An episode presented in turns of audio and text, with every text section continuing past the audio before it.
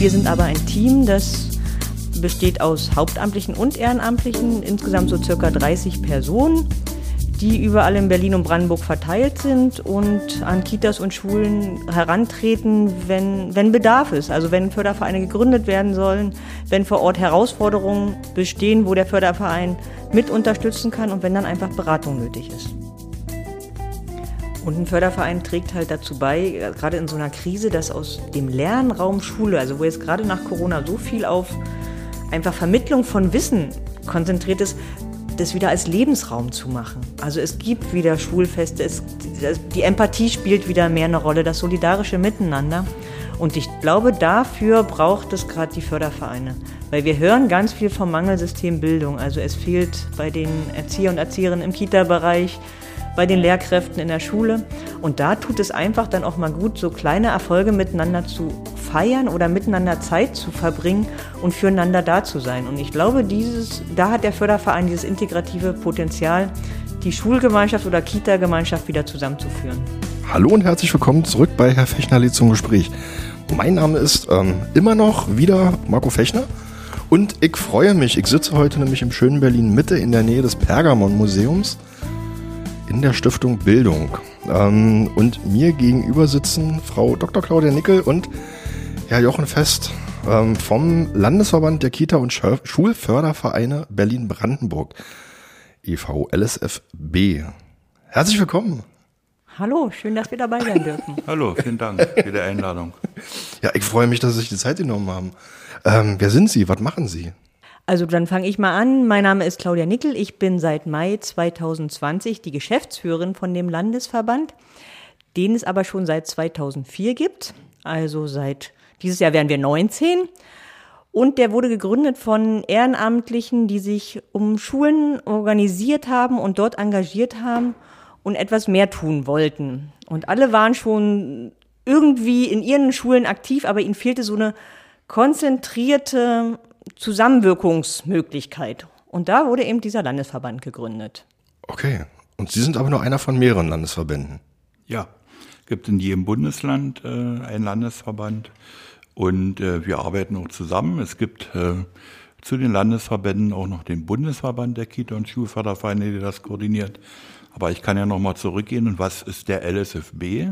Ich habe den 2007 kennengelernt als Vater einer Tochter, die an eine Schule in Steglitz-Zehlendorf ging und wir haben zusammen überlegt, wie gründen wir denn einen Förderverein?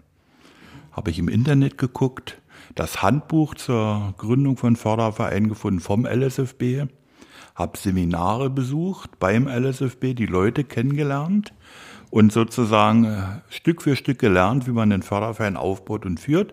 Und inzwischen bin ich bei meiner jetzt 27-jährigen Tochter längst aus dem Schulleben raus, aber noch ehrenamtlich als stellvertretender Vorsitzender am LSFB und das macht mir ganz große Freude, weil das ist eigentlich für mich immer gewesen der Wissenstransfer.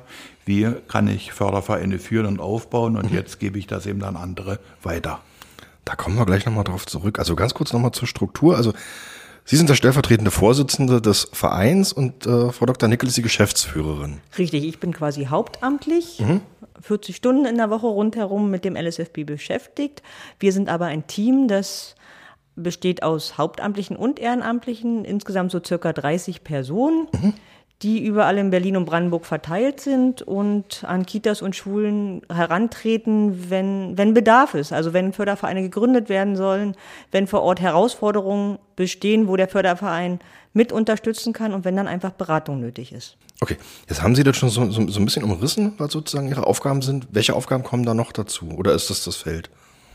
Also das Feld ist recht vielfältig, weil das äh, orientiert sich auch immer an der aktuellen, aktuellen Bildungssituation. Mhm. Also das Beispiel, als die Corona-Pandemie anfing und die Lockdowns da waren, riefen natürlich viele Fördervereine an und haben nach Lösungen gesucht, um den Kindern und Jugendlichen zu ermöglichen, dennoch irgendwie am Schulunterricht teilzunehmen. Und so waren es zum Beispiel die Fördervereine, die am Anfang erste eigene Server gekauft haben, damit überhaupt digitaler Unterricht stattfinden kann. Und dann gibt's halt immer wieder neue Herausforderungen, wo dann eben die Fördervereine wie eine Feuerwehr einspringen, kurzfristig Lösungen finden. Und da sind wir dann eben auch gefragt, um Handlungsanweisungen, Tipps zu geben und einfach zu beraten, wie, wie man schnell eine Lösung finden kann. Das äh, Besondere an einem Förderverein ist, dass sich Personen aus dem gesamten Umfeld engagieren können.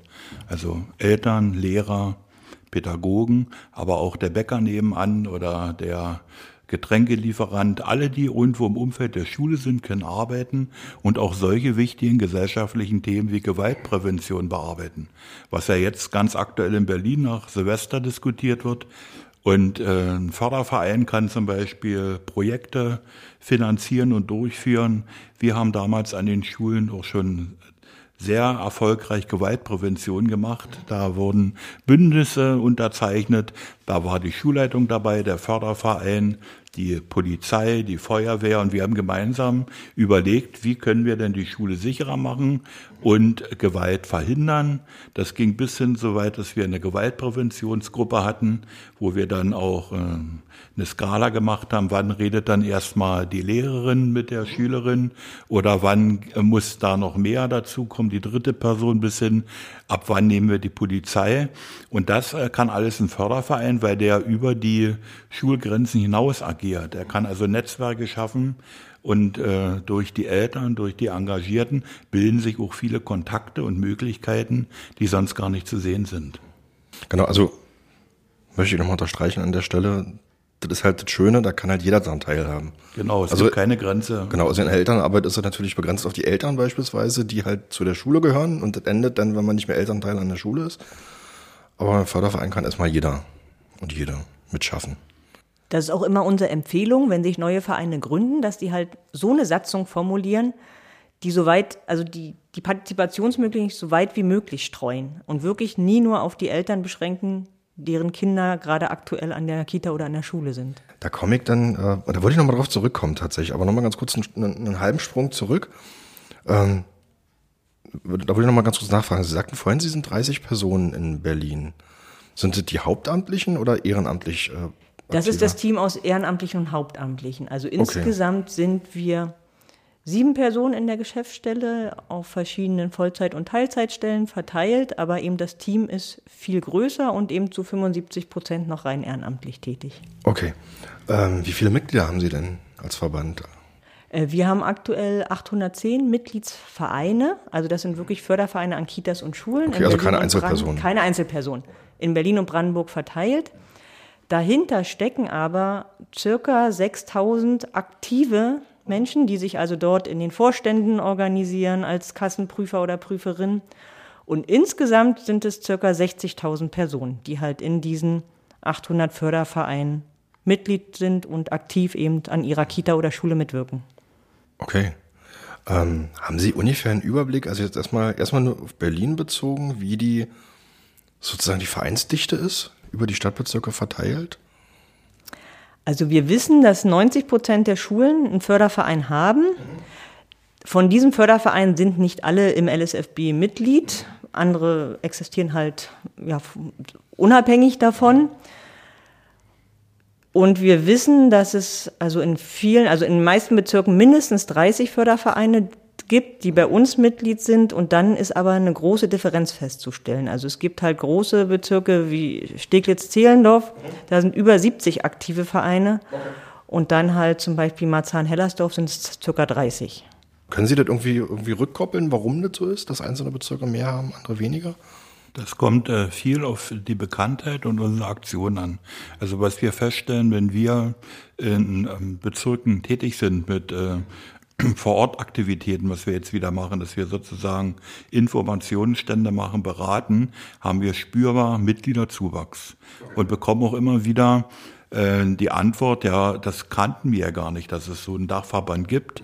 Ja, wir haben Beispiel jetzt auch in einigen Infoständen jetzt, äh, nachdem das wieder zulässig ist, da ist auch eine Frau mit dem Fahrrad gekommen und hat ihr Fahrrad angeschlossen, stand dann vor mir und sagt, ah, das ist ja schön, dass Sie da sind. Ich habe hier in der Tageszeitung gelesen, dass hier heute ein Informationsstand ist, wie ich einen Förderverein gründe. Wie mache ich das? Und das ist mehrfach passiert.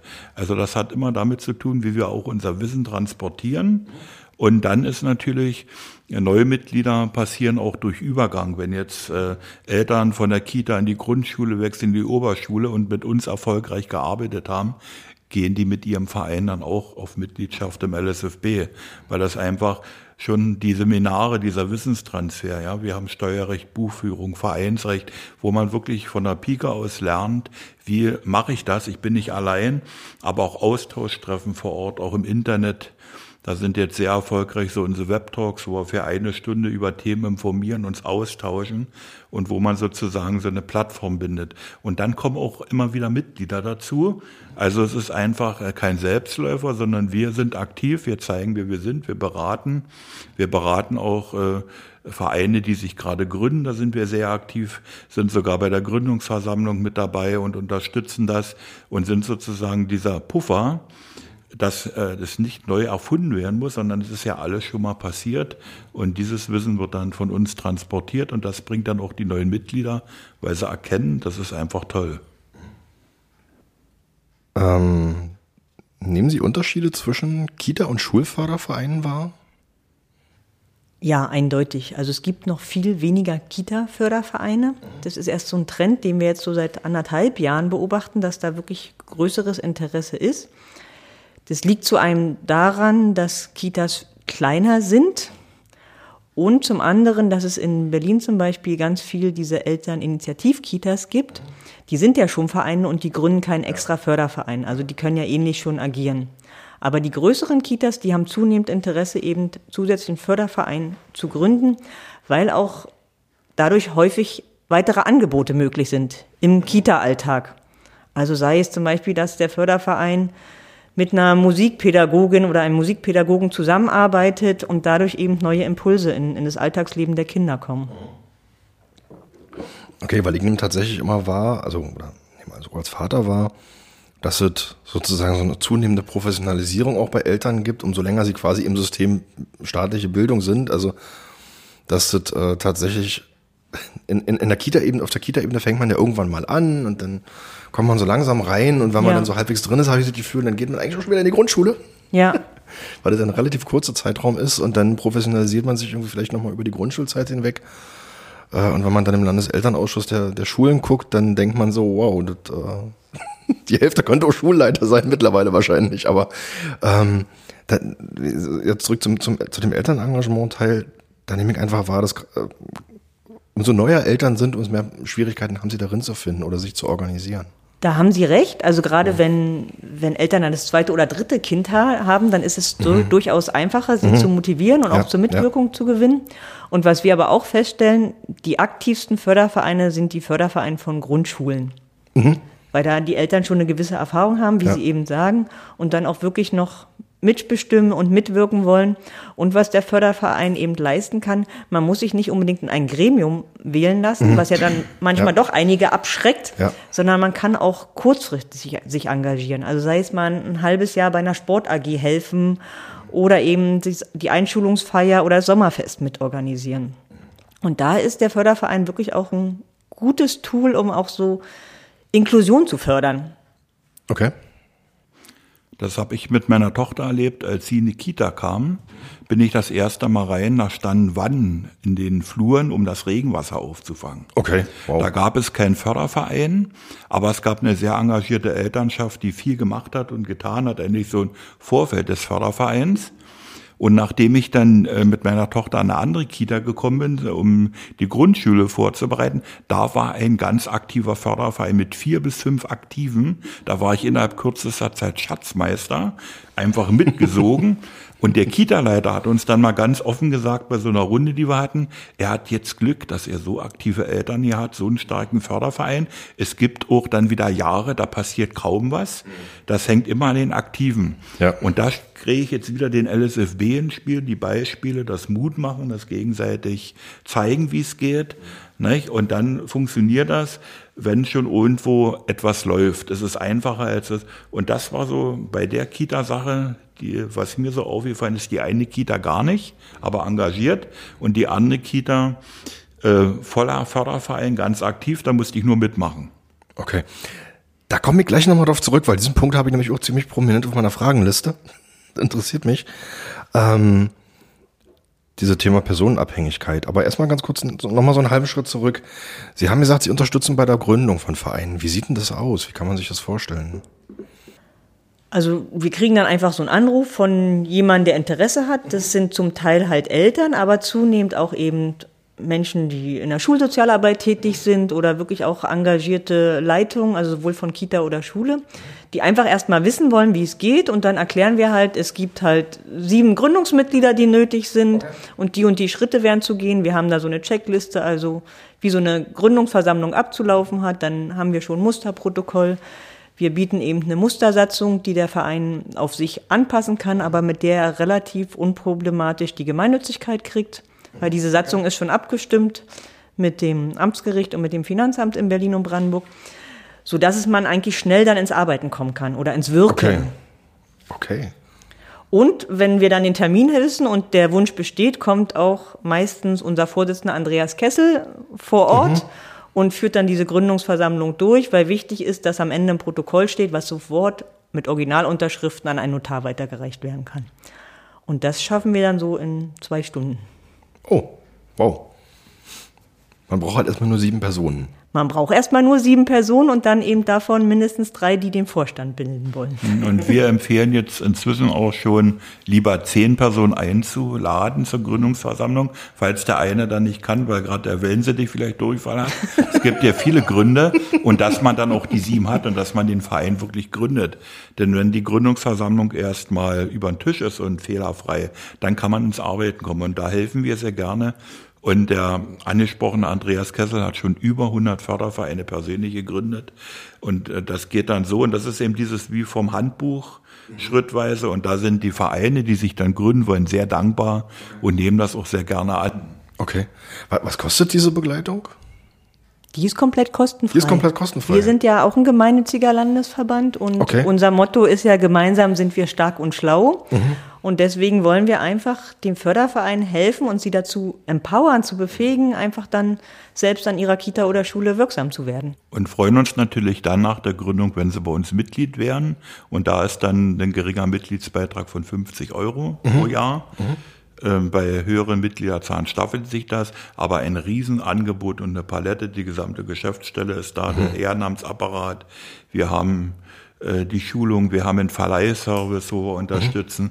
und wir haben eben auch, äh, was ich immer so ein bisschen mit dem Automobilclub vergleiche, wenn irgendwo eine Panne ist, mhm. ruft man da an und dann melden die sich auch bei uns ah, ja, okay. und dann helfen wir.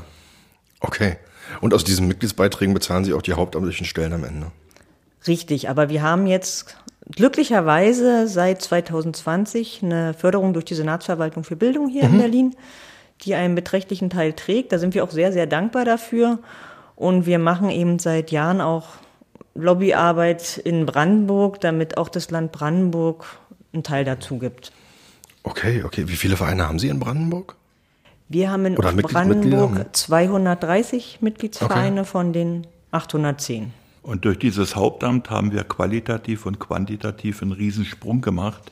Also ich kenne noch die Zeit, wo der LSFB rein ehrenamtlich gearbeitet hat. Und das ist natürlich nicht mehr zu vergleichen. Wir haben jetzt ja. viel höheren Service und ganz andere Möglichkeiten. Mhm. Jetzt zum Thema von vorhin. Sie haben es selber schon reingeworfen. Fördervereine sind meistens sehr personenabhängig, ob sie funktionieren oder nicht. Äh, dann passiert es halt schon mal schnell. Man hat dann irgendwie so einen Vorstand, da sitzen drei Leute und zwei davon verlassen jetzt die Schule. Zack, fällt der Förderverein in sich zusammengefühlt. Wie kann man das vermeiden? Also wie kann man einen Förderverein so aufstellen, dass er dauerhaft Strukturen bildet, die funktionieren? Das haben wir jetzt äh, auch als neues Thema wieder aufgenommen, um das stärker zu machen, diese Nachwuchsgewinnung auch im Vorstand. Und gut ist es schon im Vorfeld, bevor Vorstände mhm. äh, das Gremium verlassen, Leute anzusprechen. Und zum Beispiel auch zu unseren Schulungen zu schicken. Die sind ja für Mitglieder kostenfrei. Also einfach mal auf Seminar Vereinsrecht, Steuerrecht, Buchführung. Und wir haben auch Fälle, wo so Fördervereine dann gar nicht mehr wissen, wo sie Personal herkommen. Mhm. Da hat sich sehr gut bewährt, eine Initiativgruppe, eine AG zu bilden in der Schule oder Kita mhm. zur Reaktivierung des Fördervereins, wo sich dann sagen, die Lehrer, die Schüler, die mhm. Eltern, äh, andere Interessenten darüber einen Kopf machen, wie kriegen wir den Förderverein wieder zum Laufen Wir bieten dann auch an mit Beteiligung eines LSFB-Mitstreiters, der dann noch berät und hilft.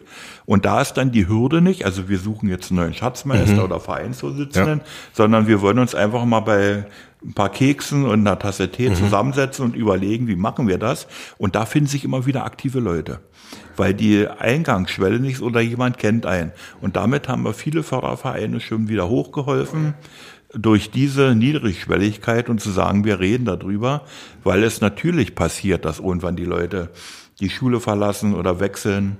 Oder was ich auch schon hatte, dass dann äh, äh, Leute im Vorstand sind, wo schon die Enkelkinder in die Schule gehen, wo sie sagen, na ja, wir haben das ja immer gerne gemacht, aber wäre doch schön, wenn mal jemand anders, das hat, macht uns Spaß. Mhm. Und da haben wir dann auch eingegriffen, da war ich persönlich dabei mit so einer Initiativgruppe. Ich habe gesagt, das ist so eine große Schule, 300 Schüler, da werden sich wohl ein paar Leute finden und die haben wir darüber gefunden. Das lief dann. Mhm. Da habe ich eine ganz kurze, ganz kurze persönliche Anekdote, die schmeiße ich mal mit rein, weil Sie gerade sagten, so Mitglieder schon lange dabei sind. Ich war mal Mitglied in einem Gremium und während der Laufzeit dieser Gremium, dieses Gremiums sozusagen schied ein Mitglied aus nach mehreren Jahrzehnten der Mitwirkung. Dieses Mitglied erklärte dann, meine erste Bildungssenatorin war Sibylle Volkholz. Hm? also, hm. manche Leute sind wirklich sehr lange im System. Ja. ähm, Wahnsinn. Was sind die häufigsten Aufgaben von Schulfördervereinen in Ihrer Wahrnehmung? Also da gibt es ja verschiedenste Aufgaben, die so ein Förderverein wahrnehmen kann. Ich fange mal jetzt erstmal an in Berlin. Ja. Sozusagen auf Berliner Verhältnisse. Äh, auf Platz 1 würde ich sagen, steht immer zusätzliche Gelder mhm. zu organisieren, irgendwie für die Schule, mhm. um andere Projekte zu ermöglichen. Sei es einfach den Abiball zu bezuschussen oder halt auch den Druck von Trikots für die Fußballmannschaft zu ermöglichen. Also Einwerben von Spenden oder weiteren Fördergeldern. Es steht da auf Platz 1. Genau, und dann kommt eben so die Organisation von Projekttagen, äh, Organisation von Schulfesten.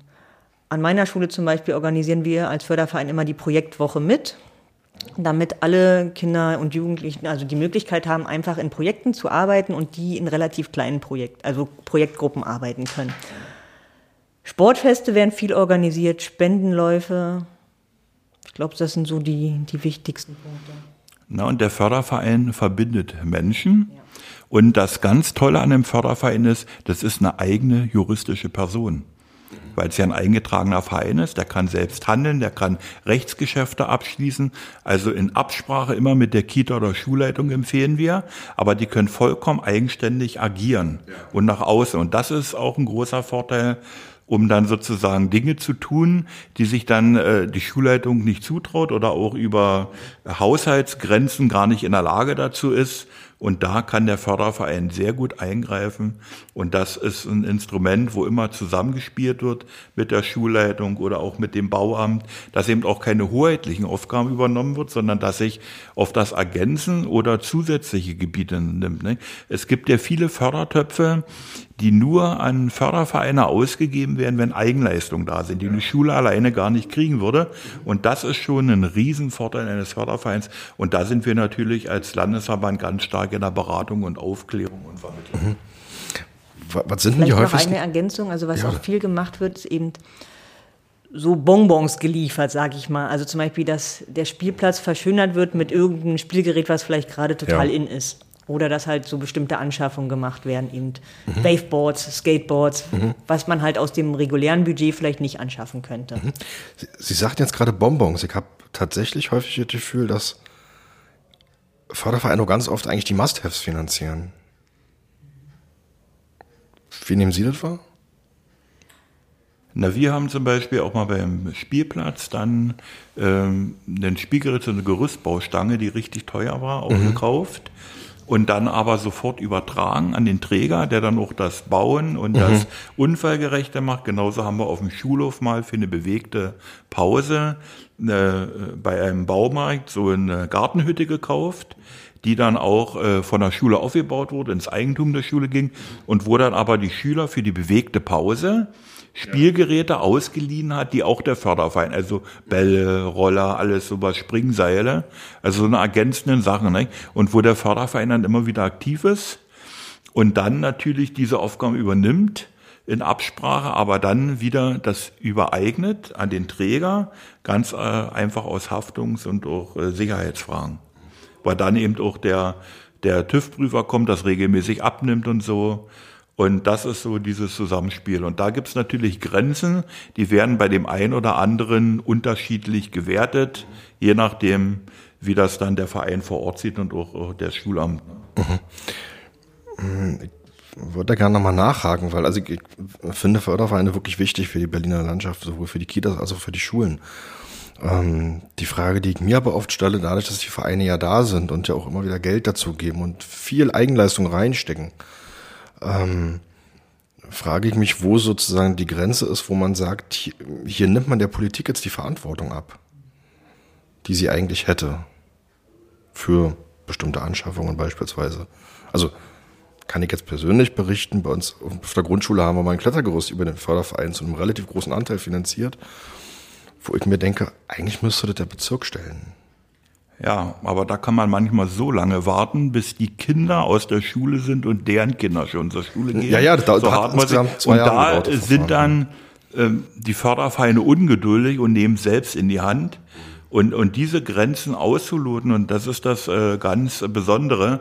Also als ich äh, war sieben Jahre lang Fördervereinsvorsitzender und GV-Vorsitzender, ich hatte die Telefonnummer sogar von der Stadträtin im Handy und wir haben uns da immer ganz äh, stark abgestimmt, weil das ist natürlich auch was mir am Herzen liegt und uns allen, dass wir natürlich äh, diese Linie halten und dass auch der, äh, sage ich mal, Senat oder die Schulämter nicht aus der Pflicht gelassen werden. Deshalb ist da eine Kommunikation sehr wichtig. Wir empfehlen auch immer, dass ein Mitglied der Schulleitung bei den Vorstandssitzungen dabei ist, sogar im okay. Vorstand ist. Ich persönlich habe in meiner Praxis einmal die Woche mit der Schulleiterin eine Tasse Kaffee früh getrunken und haben uns abgestimmt, mhm. was machen wir. Und dann läuft das. Also Kommunikation ist alles. Mhm. Und dann natürlich auch Fingerspitzengefühl und Auslegungssache, wie überall im Leben. Also mhm. es gibt ja nicht nur schwarz und weiß. Nee, natürlich nicht. Aber deswegen sag ich ja, wo ist, also wo ist da die Grenze sozusagen? Wie zieht man die? Also vielleicht ein und wie sorgt man dafür, dass sie eingehalten wird? waren diese Luftfiltergeräte, mhm. als die Debatte losging. Da sind einige Fördervereine losgeprescht und haben gesagt, ja. wir schaffen sie an. Und dann waren sie zum Teil angeschafft, aber der Träger oder die Schule wollte sie nicht übernehmen. Mhm. Wir empfehlen aber immer die Überschreibung an den Schulträger, einfach auch aus versicherungstechnischen Gründen, ne? sonst damit der Förderverein nicht mehr der alleinige ja, Eigentümer ja, ist. Und dann haben wir aber gesagt, Fördervereine kauft es bitte nicht mehr, sondern wartet ab. Es muss die Ausschreibung erfolgen, der Träger schafft sie an, weil sonst sitzt ihr vielleicht auf diesen Geräten und dürft sie nicht mehr benutzen und habt mehrere tausend Euro dafür ausgegeben. Und das ist halt wirklich diese, man muss da dieses gesunde Maß finden, wann sollte der Förderverein aktiv solche Sachen machen und wann muss man eben wirklich auf die Vorgaben durch den Schulträger und das Amt warten. Und in dem Moment haben wir auch wieder auf unser Netzwerk zurückgegriffen, haben den Vorsitzenden vom Landeselternausschuss, Norman Heise, mit ins Boot geholt, haben den angeschrieben, mit ihm telefoniert. Wir treffen uns auch manchmal mit ihm und gesagt, wie gehen wir hier vor, wie stimmen wir uns ab, genau um diese Linie eben zu halten. Ne? Schöne Grüße an der Stelle. Ja, Grüße zu dich, Norman. Schöne Grüße, ja genau. ähm, wie, wie schätzen Sie den allgemeinen Zustand der Schulen ein in Berlin? Entwicklungsfähig. Auf unterschiedlichstem Niveau. Okay. Und das wird sich, glaube ich, auch nie ändern. Es wird okay. jetzt sehr viel getan, mhm. mehr als früher. Okay. Und es gibt auch Pläne, aber da ist noch sehr viel Potenzial nach oben. Okay. Ähm, wo sehen Sie da Möglichkeiten für die Fördervereine, sich wirklich einzubringen, gewinnbringend, dauerhaft? Kommunizieren, mit Politikern sprechen, mhm. auf Sprechstunden gehen, zusammen mit der äh, GEV zu arbeiten, mhm. die dafür auch zuständig sind. Und dann gibt es ja tolle Projekte auch mit Dreierfinanzierung. Sozusagen die Schule okay. gibt etwas dazu, das Bezirksamt gibt etwas dazu und einen kleinen Teil gibt noch der Förderverein.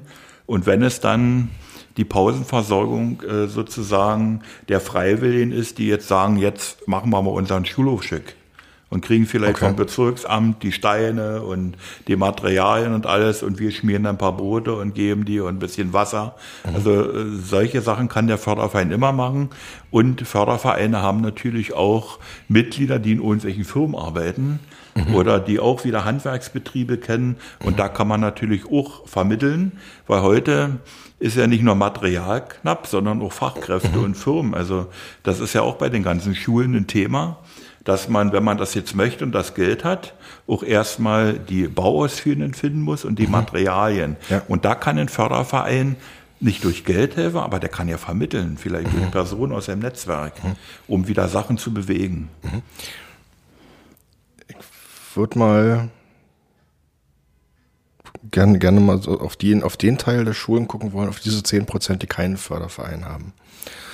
Ähm, das sind dann auch immer wieder Gespräche, die man zum Beispiel mit Schulleitungen hat, die sagen, ich bräuchte dringend einen Förderverein, aber ich finde keine Eltern, die den gründen wollen oder ähm, habe Schwierigkeiten sozusagen in den, in den Sozialraum zu wirken, wie man es immer so schön im, im Amtsdeutsch formuliert.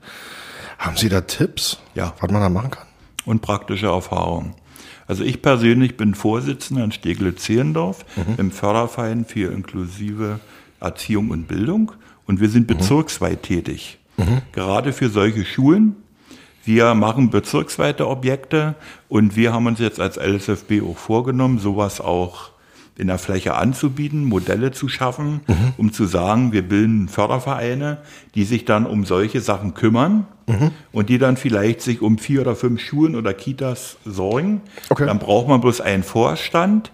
Und wie gesagt, da gibt's praktische Erfahrungen. Also wir zum Beispiel mit unserem, wir haben schon für die Zäune-Schule in Steglitz, dann für die Blindenbibliothek Bücher bezahlt, andere Projekte gemacht. Und das ist, glaube ich, das Erfolgsmodell, dass man dann sagt, man unterstützt das und baut solche Modelle auf, weil natürlich das bekannt ist, diese 10 Prozent auch noch zu erreichen. Und dafür zum Beispiel gehen wir auch auf Schulleiterkongresse und werben dafür Oh, okay. und stellen das vor. Also wir sind auch sehr aktiv in Gremien und werben dafür und sagen das und äh, das entwickelt sich. Das ist jetzt, glaube ich, auch so unsere Aufgabe, dieses Loch, will ich mal sagen, noch zu schließen, um auch den Kindern und Jugendlichen die gleichen Chancen und Möglichkeiten zu bieten. Wenn ich da einhaken Ja, darf, bitte. eine andere Möglichkeit ist zum Beispiel eine Zusammenarbeit mit den bezirklichen Freiwilligenagenturen, weil an diese Freiwilligenagenturen Mhm. wenden sich Menschen, die ein Ehrenamt suchen. Das wäre nämlich jetzt meine nächste Frage gewesen, weil Deswegen die ist- anderen elf Bezirke. Genau, unser, unser zweites großes Anliegen ist eben die Förderung des Engagements des Ehrenamts im Bildungsbereich. Und deswegen auch der Hinweis, eben die Satzung nicht auf Eltern zu begrenzen, die Mitglied sein können oder sich engagieren können, sondern so weit wie möglich zu fassen. Also als LSFB sind wir Mitglied im Landesnetzwerk Bürgerengagement, Okay. aktiv in Berlin. Und da gibt es eine Landesfreiwilligenagentur, die halt, und zusätzlich die zwölf bezirklichen Agenturen, wo sich halt wirklich, vor allen Dingen jetzt nach Corona, auch wieder nach und nach Menschen melden, die halt lokal wirken wollen, irgendwie mitmachen wollen. Und da bieten halt diese Kita- und Schulfördervereine durchaus auch gute Möglichkeiten. Okay. Ich würde mal ganz kurz auf einen Nebenaspekt ihrer, ihres Verbands eingehen. Da sitzen wir nämlich gerade, die Stiftung Bildung. Was ist denn die Stiftung Bildung? Die Stiftung Bildung, die ist quasi die Tochter des Landesverbands der Kita- und Schulfördervereine und wurde vor etwas mehr als zehn Jahren gegründet von den gleichen Ehrenamtlichen oder von einem Teil den gleich, der gleichen Ehrenamtlichen, die auch den Landesverband gegründet haben, um bundesweit für Kita- und, Schulwei für Kita und Schulfördervereine tätig zu sein. Während wir ja vor allen Dingen Berlin und Brandenburg im Fokus ja, haben. ja. Und inzwischen ist die Stiftung Bildung größer als ihre Mutter.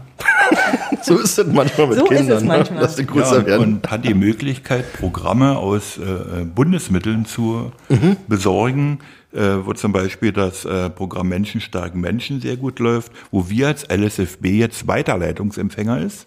Sozusagen äh, die Stiftung Bildung äh, organisiert diese äh, Projekte aus dem Bundeshaushalt, verhandelt mit denen und verteilt das dann. Und damit können wir jetzt Patenschaften mit Kindern und Jugendlichen äh, bilden, wo auf ganz kleinem Niveau für 210 Euro so eine Patenschaft bezuschusst wird, wo Kinder und Jugendlichen desselben Alters etwas zusammen machen, was auch langfristig ist, wie zum Beispiel mal Fußball spielen oder ein Zeltlager oder auch ein Projekt gesunde Ernährung.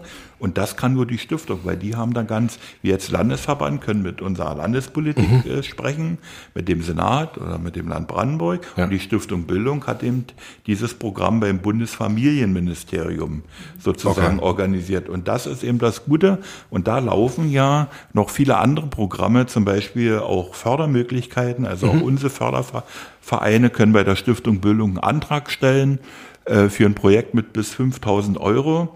Und da gibt's auf der Seite Stiftung Bildung.org ganz tolle Informationen. Also ich, man als Eltern freut man sich ja mhm. immer, wenn die Kinder groß werden. Und wie gesagt, äh, die Stiftung Bildung ist ein super Erfolgsprojekt. Okay, wie, wie erreicht man sie über diese Webseite? Ja. Okay, dann. Am besten Stiftung Bildung.org, da ist alles drauf, Kontaktmöglichkeiten, Kontakttelefon, und das, äh, da gibt's ganz toll, die sind eben wirklich darauf ausgerichtet, Kinder und Jugendliche bundesweit zu stärken, auch die Netzwerke untereinander. Es gibt ja viele Bundesengagementstrukturen, jetzt äh, über Eltern, über Kita, über Schule, über Kita und die verbinden das alles. Auch Migration, Organisationen, die arbeiten alle mit der Stiftung Bildung zusammen. Es gibt sogar Austauschtreffen digital und analog, wo man sich gegenseitig vernetzt, auch wieder neue Möglichkeiten bringt. Und das macht alles die Stiftung Bildung. Und äh, das ist eine große Freude, dass wir die haben, weil das ist nochmal so ein richtiger Motor und vor allen Dingen Unterstützer. Es ist beeindruckend, wie viel Engagement da drin steckt. Also da muss ja, ja unendlich viel das ist ganz Man super. drin sein. Und das ist ja auch vielleicht das Punkt, was wir vorhin hatten, dass eben doch ältere Leute in dem Amt sind, weil dieses Amt und diese, dieses Positive hält natürlich auch jung. Sehen wir ja, ja auch viel, dass ganz engagierte Leute auch noch im höheren Alter dabei sind, die also große mhm. Freude dabei haben, auch mit jungen Leuten zusammenarbeiten und diese Projekte voranbringen mhm. und natürlich einen riesen äh, Erfahrungsschatz und Wissensschatz aus ihrem gesamten Leben schon bringen. Mhm. Und das ist natürlich, was sich so verbindet. Also wie beim Verein arbeitet eben Jung und Alt Hand in Hand zusammen. Beeindruckend. Beeindruckend. Ähm die Ehrenamtlichen zählen irgendwann ihre Ehrenamtsstunden nicht mehr haben wir in den letzten Jahren festgestellt. Das stimmt. ähm, ich würde gerne nochmal sozusagen einen halben Schritt zurück machen. Zurück nochmal zum Thema Fördervereine, aber ein bisschen bundesweit betrachtet, ein bisschen eine Rückgriff auf das Gespräch, was wir kurz vorher hatten, bevor wir unsere Mikrofone, Mikrofone angeschaltet haben. Ähm, da kamen wir nämlich über die, auf die Ganztagsschule zu sprechen, so im bundesweiten Vergleich. Das ist ja gerade ein großes Thema. Ähm, in dem Zusammenhang empfehle ich auch an dieser Stelle nochmal Episode 31 von letzter Woche. Ähm, da geht es um die Ganztagsschule mit der Serviceagentur Ganztag, aber das nur am Rande. Ähm, wir haben vorhin in diesem kleinen Vorgespräch nochmal festgestellt, dass der, die Ganztagsschule ja in den Bundesländern sehr unterschiedlich ausgebaut ist. Und dass auch die Fördervereine im Zuge dessen sehr unterschiedliche Aufgaben wahrnehmen. Können Sie das nochmal kurz umreißen, vielleicht, wie so diese Aufgabenstruktur können wir gerne machen. Ist. Also in Berlin haben wir eigentlich das Glück, dass wir mit dem Thema Ganztag schon relativ weit fortgeschritten sind, wenn man das betrachtet mit anderen Bundesländern, wo halt Fördervereine ganz andere Aufgaben übernehmen. Also ich kenne Fördervereine aus Bayern, die sind halt der Arbeitgeber für das ganze Personal, was im Hort tätig ist und die, also die ganze Nachmittagsbetreuung.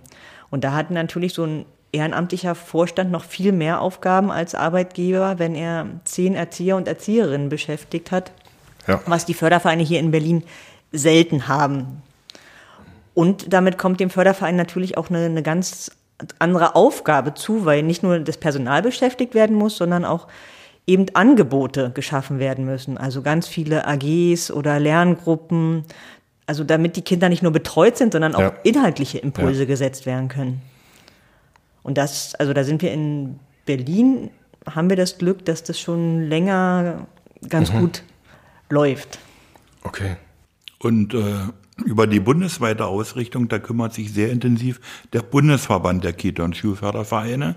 Da ist besonders aktiv die stellvertretende Vorsitzende, die sitzt in Leipzig im Landesverband, ist die Frau Dagmar Müller. Die kümmert sich sehr um den Wissenstransfer in den Bundesländern. Und da gibt es dann auch bundesweite Schulungen, zum Beispiel mit Themen der Verein als Arbeitgeber. Okay. Oder der Ganztagsbetrieb. Die Ganztagskongresse, die ja bundesweit stattfinden, werden besucht. Und da kann man dann auch wieder sich hinwenden, Wissen abrufen und austauschen. Das finde ich auch ganz wichtig, weil es ja auch in einzelnen Bundesländern, da ja Bildungsrecht auch Landesrecht ist, unterschiedliche Auslegungen gibt. Und da haben wir als äh, Berlin-Brandenburger unsere Erfahrung, die wir gern weitergeben. Aber der Bundesverband korrespondiert dann und kommuniziert bundesweit. Und das funktioniert dann auch sehr gut, dass äh, das natürlich auch für alle erreichbar ist, weil gerade dieser Ganztagsbetrieb ist ja eine Chance auch, Bildungschancen für alle Kinder und Jugendlichen zu ermöglichen. Mhm. Und wir sind da auch ganz aktiv im Gespräch halt mit den bildungspolitischen Sprecher und Sprecherinnen der Parteien mhm. oder anderen Akteuren, weil die zum Teil gar nicht wissen, dass es Fördervereine gibt und dass viele schon in diesem Bereich aktiv sind. Also ja. auch in Berlin gibt es Fördervereine, die zahlen für ihre Schule schon drei oder vier Nachmittagsangebote, sei es mhm. Basketball, Schach, eine ja. Lernbegleitung, eine Theater AG. Ja. Oder wir wissen auch von einigen, die halt an diesen staatlichen Europaschulen sind, die Fördervereine, mhm. dass die zum Teil eben mutterschaftliche, äh, muttersprachliche Lehrkräfte oder Erzieher mhm. und Erzieherinnen auch über Honorarverträge mitfinanzieren. Mhm. Damit die Kinder dann und Jugendlichen also wirklich diese Sprachen auch ja. täglich hören können. Aber da sind wir natürlich wieder genau bei dem Thema von vorhin. Richtig. Also wo fangen Fördervereine an, tatsächlich auch Basics abzusichern, die eigentlich ja. da sein müssten? Ja, oder die diese mhm bisschen mehr lebhafter dann vielleicht auch ja. machen, lebendiger. Ja. Aber was wir eben halt einfach erstmal wollen, dass diese Fördervereine als Akteure, also als zivilgesellschaftliche mhm. Akteure in der Bildungspolitik wahrgenommen werden, weil sie leisten ja schon viel. Werden die nicht ausreichend wahrgenommen? Na, wenn ich sehe, wie lange der LSFB um die Förderung durch das Land Berlin kämpfen musste und das seit, seit über einem Jahrzehnt auch in Brandenburg macht mhm. und bisher keinen Erfolg damit hatte, also so ist unser Eindruck, war das okay. lange nicht auf dem Schirm. Okay. Wahnsinn. Also dafür, dass das so wichtige Aufgaben sind, die da wahrgenommen werden. Also ich bin auch tatsächlich gespannt jetzt, wenn wir jetzt während der KMK ähm, Präsidentschaft Berlins über den über die Ganztagsschule sprechen bundesweit ähm, was sozusagen das Ergebnis dessen sein wird. Ob wir wirklich ein gemeinsames Verständnis finden von ja. Ganztagsschule oder ob das am Ende halt irgendwie doch wieder 16 Einzellösungen sein werden. Ja, und es soll ja jetzt auch nicht, dass die Fördervereine den kompletten Ganztag stemmen und übernehmen. Ja, ja, genau. Aber es gibt ja regional schon gute Entwicklungen und die sollte man sich einfach nutzbar machen. Mhm. Haben Sie da, wen würden Sie da noch empfehlen, außer die Frau Müller aus Leipzig? Und auf alle Fälle den Vorsitzenden des Bundesverbandes Peter Gebauer, mhm. der ja sozusagen für Bildung und äh, Verbreitung des Wissens brennt, mhm. der sozusagen auch ehrenamtlich arbeitet, aber mhm. eigentlich omnipräsent ist und immer Antworten und Sachen findet. Und da kann man auch zurückgreifen. Und dann gibt es natürlich ein Riesennetzwerk in den einzelnen Landesverbänden, die sich einbringen.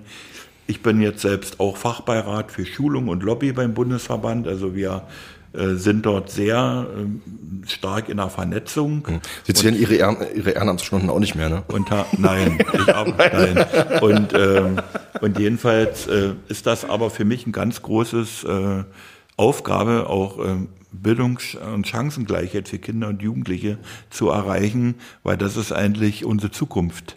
Auch für eine stabile Demokratie, für aufrichtige Personen. Ja, dass die Wirtschaft funktioniert, dass das Wissen ist, dass man respektvoll miteinander umgeht. Und das treibt mich ja auch so an. Und auch viele andere aus dem Engagementbereich, mit dem man sich trifft und zusammenarbeitet. Das ist ja diese Flamme, die dann brennt, ja. Was würden Sie sich wünschen fürs Jahr 2023 als LSFB? Das Jahr ist ja noch relativ jung. Erstmal Frieden. Frieden. Okay. Das ist heute ein ganz großes Thema. Da gibt es große Sorgen, dass es uns wirklich gelingt, äh, friedliche und stabile Welt zu erreichen.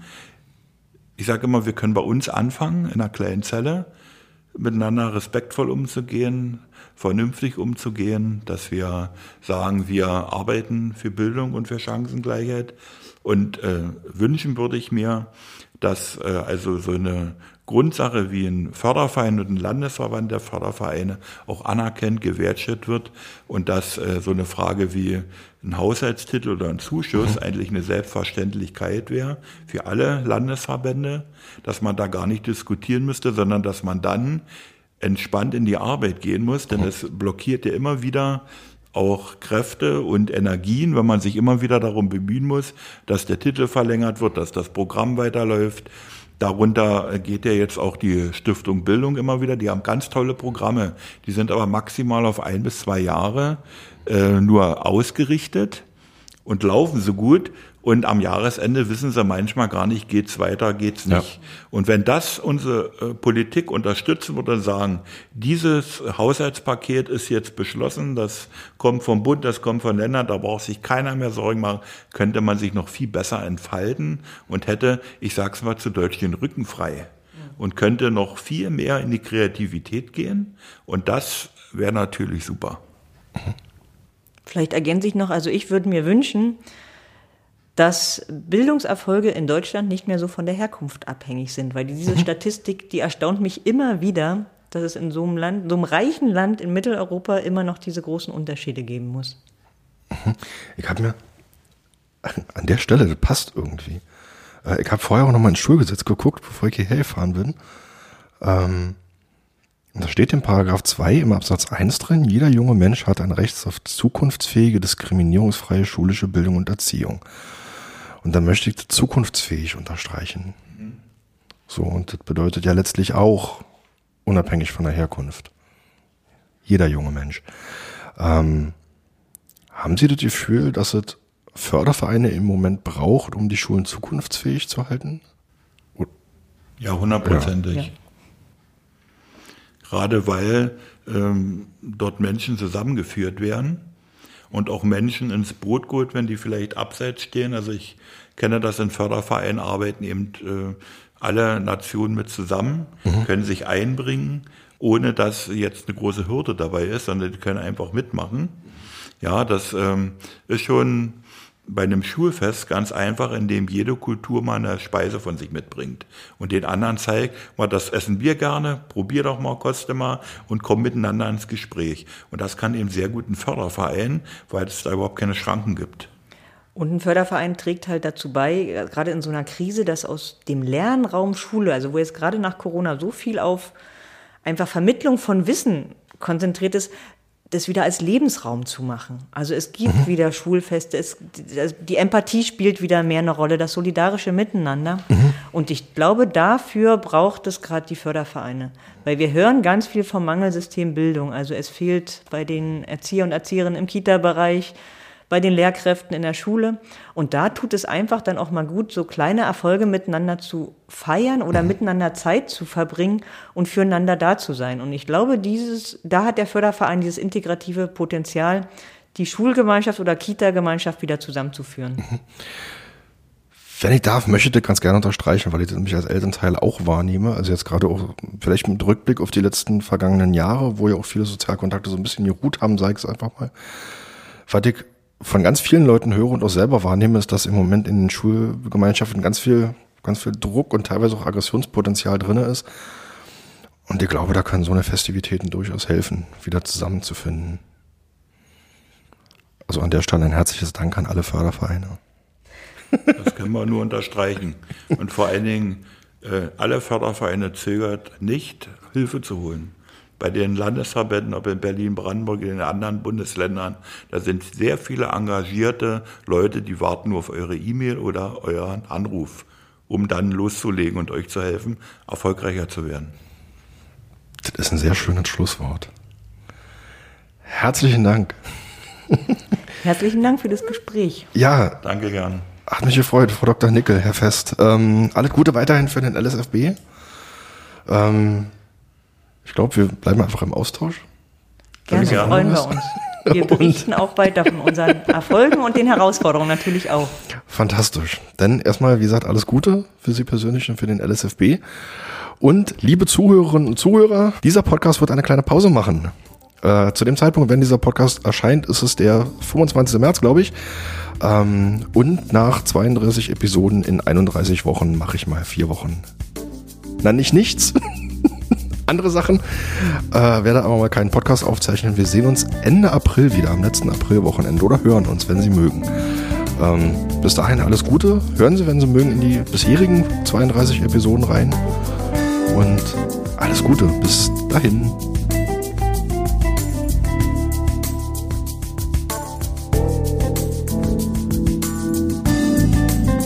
Vielen Dank fürs Einschalten. Dies war Herr Fechner lädt zum Gespräch. Ich lade mir in diesem Podcast regelmäßig Menschen, die mit den Themen Bildung und Kultur zu tun haben, zum Gespräch ein, um herauszufinden, wer sie sind, was sie tun und was ihre Motivation ist. Alle weiteren Episoden dieses Podcasts finden sich unter markofechner.de und auf gängigen Podcast-Plattformen. Die Musik für diesen Podcast stammt von frametracks.de. Vielen Dank.